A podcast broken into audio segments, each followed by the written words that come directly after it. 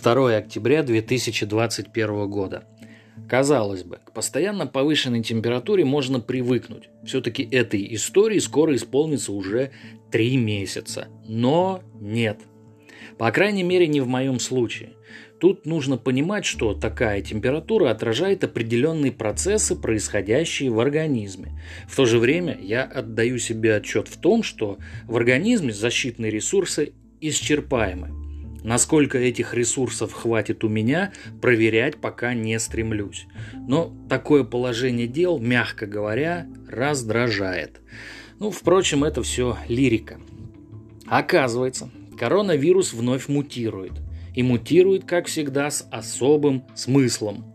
Судя по исследованию, проведенному в Национальном институте аллергии и инфекционных заболеваний США, один из таких смыслов заключается в том, чтобы более эффективно и быстро распространяться по воздуху. В общем, ученые сравнили альфа и дельта варианты с предыдущими штаммами SARS-CoV-2 и пришли к выводу, что он эволюционирует и приспосабливается для лучшей передачи именно воздушно-капельным путем – кстати, стали поговаривать о необходимости усовершенствованных масок для людей во время массовых мероприятий. Вот тут мысль просто на отлично. Не мероприятие ограничить, а маски усовершенствовать. В принципе, почему бы не пойти подальше? Ну, я имею в виду э, костюмы химзащиты во время этих самых мероприятий.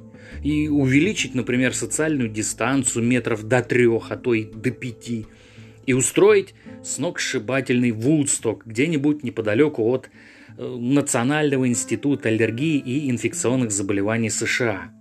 Ну и вместо пенных вечеринок можно проводить, к примеру, тусовки э, не с пеной, а с дезинфицирующими средствами. Вот это будет прогресс. Думаю, в России тоже найдутся сторонники такого гениального подхода.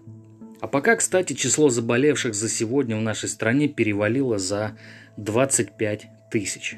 Поздравляю! Будем ждать новые усовершенствованные маски.